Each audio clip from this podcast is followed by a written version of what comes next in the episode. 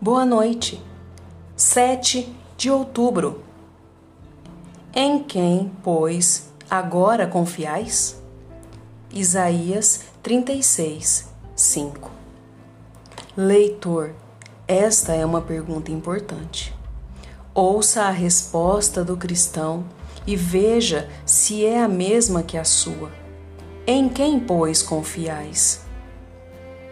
Eu confio, diz o cristão, em um Deus triuno. Confio no Pai, crendo que Ele me escolheu antes da fundação do mundo. Confio que Ele proverá minhas necessidades, me ensinará, me guiará, me corrigirá, caso haja necessidade, e me levará para casa, para sua própria casa, onde há muitas mansões. Eu confio no Filho, Deus de Deus, Ele é.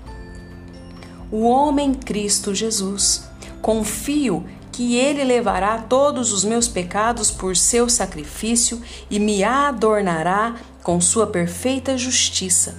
Confio que Ele é meu intercessor que apresenta minhas orações e desejos diante do trono de seu Pai, e confio que ele será meu advogado no último grande dia, pois defenderá minha causa e me justificará. Confio nele pelo que ele é, pelo que fez por mim e pelo que prometeu que ainda fará.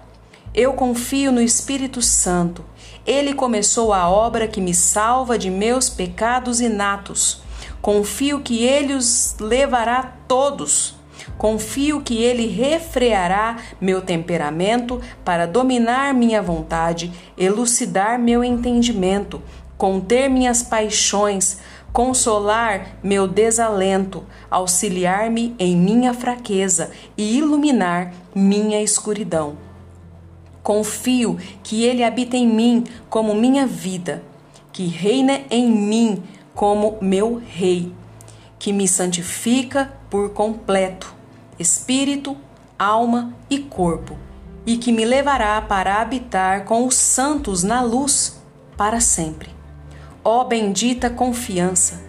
Confiar nele, cujo poder nunca se esgotará, cujo amor jamais desvanecerá.